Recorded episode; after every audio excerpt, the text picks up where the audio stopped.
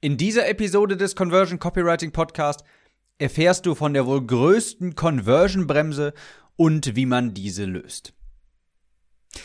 Hallo, ich bin Tim, Copywriter und in diesem Podcast erfährst du, wie du Kaufinteresse, wie du Verlangen für dein Produkt wecken kannst durch das geschriebene Wort, sodass mehr Menschen deine Produkte haben wollen, mehr Menschen deine Produkte auch kaufen. Und genau darüber, über ein sehr wichtiges, über eine wichtige Voraussetzung, damit das erfüllt werden kann, damit Leute überhaupt Verlangen, Kaufinteresse für dein Produkt entwickeln können. Darüber wollen wir heute sprechen, über ein sehr fundamentales Konzept. Bevor wir das machen, muss ich dir noch kurz auf den Sack gehen.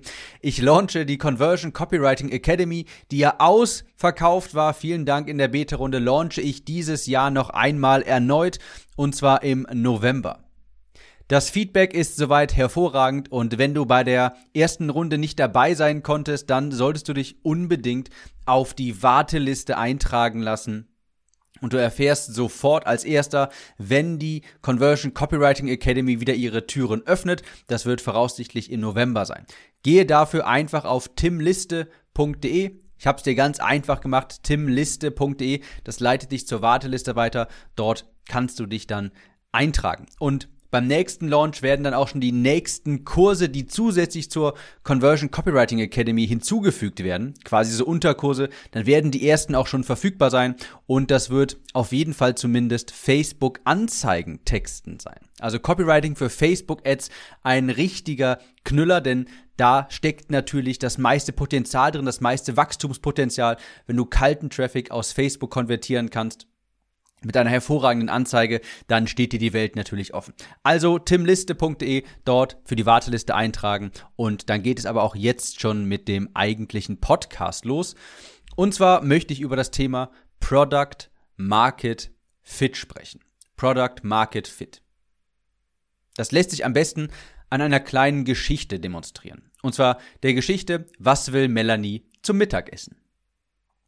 Stell dir vor, du hast eine sehr hübsche Arbeitskollegin und du möchtest sie einmal zum Essen einladen. Und du gehst zu Melanie hin, bietest ihr ein Stück Käsekuchen an und fragst, Melanie, möchtest du mit mir ein Stück Käsekuchen essen gehen? Und Melanie lehnt ab. Und am nächsten Tag bietest du ein Hühnchen-Sandwich an von Subway und Melanie lehnt ab. Am nächsten Tag kommst du mit einem hervorragenden, frischen, sommerlichen Thunfischsalat und Melanie lehnt ab. In dieser kleinen Geschichte wird dein Produkt, also die Mahlzeit, die wird vom Markt, also von Melanie, abgelehnt. Es gibt keine Übereinstimmung, also kein Fit zwischen Produkt und Markt. Dein Markt will das Produkt nicht haben. Und hättest du Melanie einfach mal gefragt, was sie essen möchte, hättest du vielleicht erfahren, dass sie Veganerin ist. Und dann ist es nur logisch, dass sie kein Thunfischsalat haben will, kein Hühnchensandwich und kein Käsekuchen, wenn wir davon ausgehen, dass da Eier drin sind. Also du siehst, es ist sehr wichtig, dass das, was du anbietest, vom Markt auch gewollt ist, dass dein Markt das haben will. Also, was ist Product Market Fit? Es ist der Zustand, wenn das, was du anbietest, dein Angebot, deine Zielgruppe, dein Markt auch haben will. Ja, dein Produkt, dein Markt fit. Product Market Fit. Ich gebe dir ein extremes Anti-Beispiel, das habe ich gerade schon angedeutet. Nehmen wir an, dein Produkt, das ist reinstes Biofleisch direkt vom Bauernhof zu günstigsten Preisen. Nehmen wir an, du hast einen sehr reichen Bauern kennengelernt und der sagt, komm, ich möchte jetzt einfach aus Herzensgüte das beste Biofleisch dieser Welt zu günstigen Preisen rausgeben. Also objektiv gesehen ein wirklich einfach hervorragendes Produkt. Exzellentes Produkt. Wenn du dich jetzt aber vor eine Versammlung von Veganern stellst, dann wirst du schnell merken, auch der beste Copywriter der Welt kann dieses Produkt nicht an diesen Markt verkaufen. Da ist kein Product Market Fit. Der Markt will dieses spezielle Produkt nicht haben. Vielleicht kennst du auch das Sprichwort, einem Eskimo einen Kühlschrank verkaufen. Warum wird das als unmöglich angesehen? Weil eben kein Product Market Fit herrscht. Ein Eskimo hat keinen Bedarf für dieses Produkt. Er hat keinen Bedarf für einen Kühlschrank. Also Product Market Fit ist der erste Meilenstein jedes Unternehmens. Zuerst muss man ein Angebot haben, das der Markt auch wirklich haben will. Und das ist ein ganz großer Unterschied, dass der Markt haben will. Darüber habe ich auch schon mal in anderen Episoden gesprochen. Es ist ein großer Unterschied zwischen dem, was ein Markt haben will und was ein Markt braucht. Der Markt braucht vielleicht ein Sportprogramm, der will aber kein Sportprogramm, der will einen schlanken Körper haben. Also es ist absolut unabdingbar, dass du ein Produkt erstellst, ein Angebot hast, das der Markt haben will. Wenn das nicht gegeben ist, wenn kein Product Market Fit gegeben ist, na, ich meine, die Geschichte kennst du selbst. Das ist die Geschichte von dem Kursersteller, von dem Coaching-Anbieter, der lange Zeit in ein Produkt investiert, Zeit und Geld und Mühen, Schweiß, Blut und Tränen über Monate in seinem kleinen stillen Kämmerlein ein Produkt entwirft und nichts passiert, wenn er es bewerben will. Niemand will es haben, weil kein Product Market Fit herrscht. Und der Tim von vor ja, vier, fünf Jahren, der kann da ein gutes Liedchen von singen. Der hat auch einen Kurs erstellt über lange Zeit, weil ich dachte, oh, das müssen die Leute haben, das wollen die doch alle haben. Ich finde das hervorragend, also doch bestimmt alle anderen auch. Und so habe ich Monate damit verbracht, einen Kurs zu erstellen, den niemand haben will. Da gab es kein Product Market Fit. Das ist so wichtig zu verstehen, dieses Prinzip vom Product Market Fit, weil die meisten Zuhörer hier sich ja auch für Facebook-Werbung interessieren. Und genau dafür ist das unheimlich wichtig zu verstehen. Wenn du also Facebook-Werbung schaltest oder es vorhast, hör gut zu. Facebook ist ein Brandbeschleuniger. Facebook ist ein Brandbeschleuniger. Ich habe in anderen Episoden auch schon mal gesagt, im Grunde genommen ist Facebook nur ein Multiplikator. Denn alles, was Facebook macht, ist deine Anzeige vor die Augen anderer Leute zu schalten.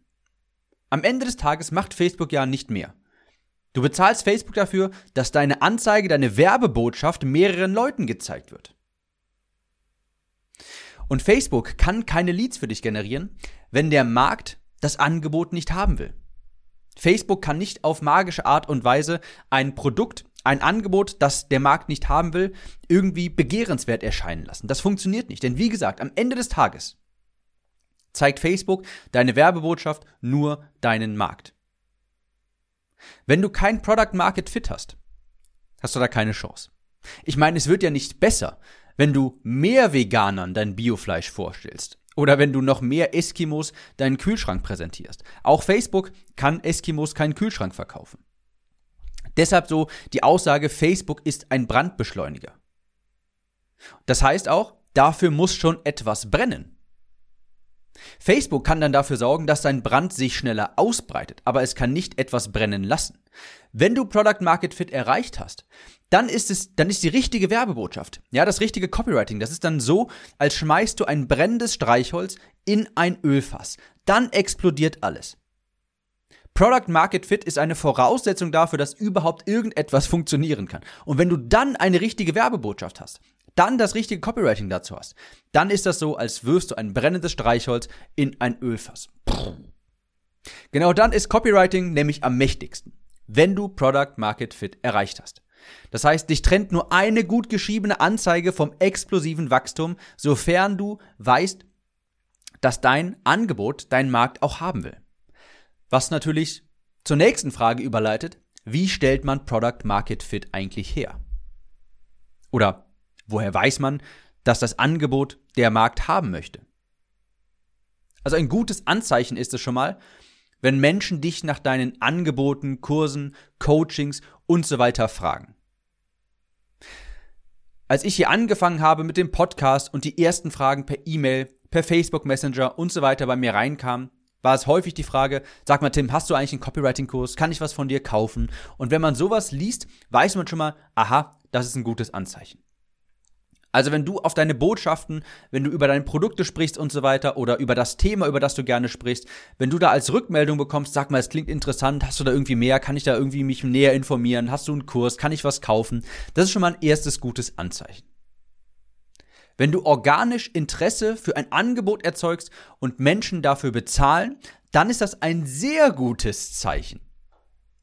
Findest du auch ohne Anzeigen Kunden für dein Angebot, kannst du auch Menschen offline davon überzeugen.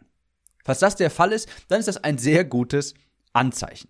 Wenn du jetzt Geld über hast, sage ich mal, wenn du jetzt Budget über hast, dann kannst du auch herausfinden, ob deine Nachricht gut ankommt, ob dein Produkt gut ankommt beim Markt, indem du halt sofort mit Facebook-Anzeigen testest. Das habe ich ja hier auch im Podcast gemacht.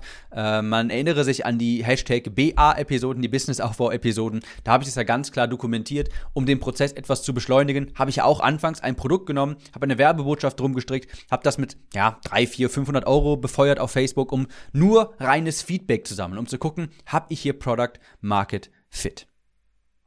Wie gesagt, das kannst du unter allen Episoden hier nachvollziehen, die mit Hashtag BA anfangen. Ähm, da habe ich nämlich auch detailliert beschrieben, wie ich Product Market Fit erreichen wollte. Und es ist ein sehr iterativer Prozess. Das heißt, ich habe ein Angebot auf den Markt geworfen, Feedback erhalten und es daraufhin angepasst. Dann habe ich es wieder neu auf den Markt geworfen, wieder ein bisschen Budget hintergeschmissen, habe Feedback bekommen, habe das wieder angepasst, neu auf den Markt geschmissen und es hat immer besser funktioniert.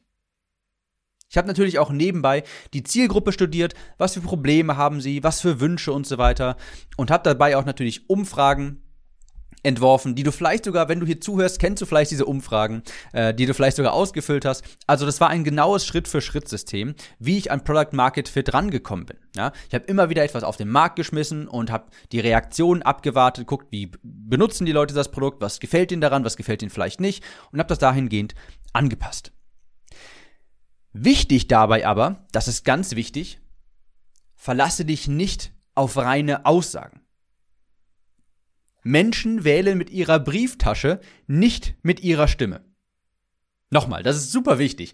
Menschen wählen mit ihrer Brieftasche, nicht mit ihrer Stimme. Wenn du jetzt ein Angebot hast, auf jemanden zugehst und fragst, hey, würdest du für dieses Angebot X hier Geld bezahlen? Dann ist die Aussage vom Gegenüber, wenn er Ja sagt, relativ wenig wert leider.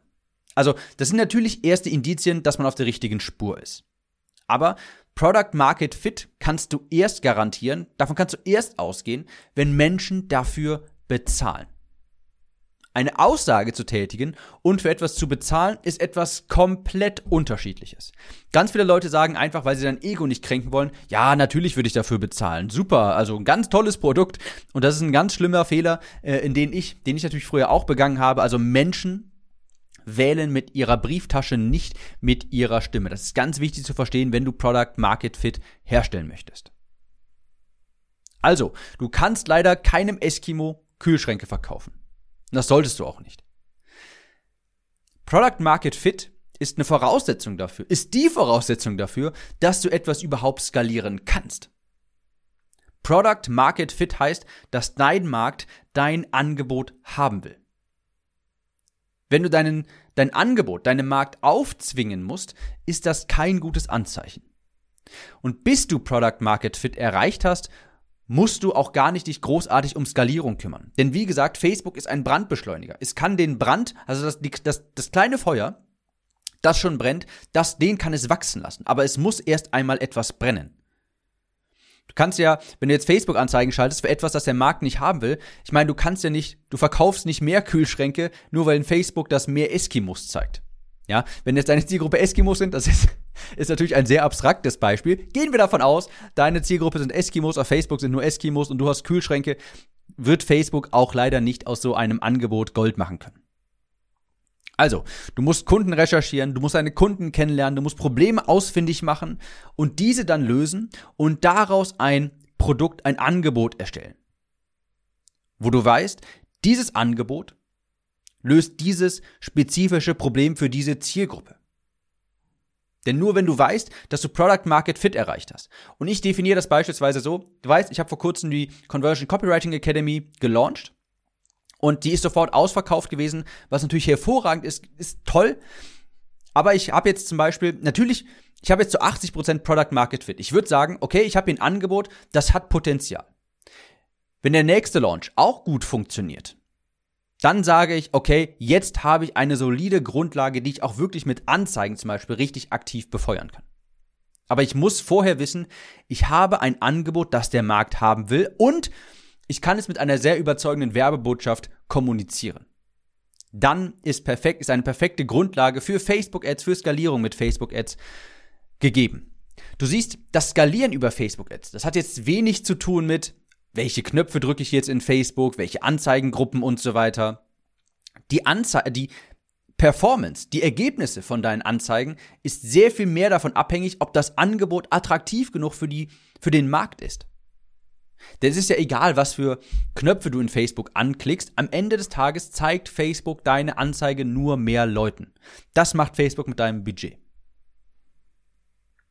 Also, Kunden recherchieren, kennenlernen, Probleme ausfindig machen, diese lösen und daraus ein Produkt erstellen.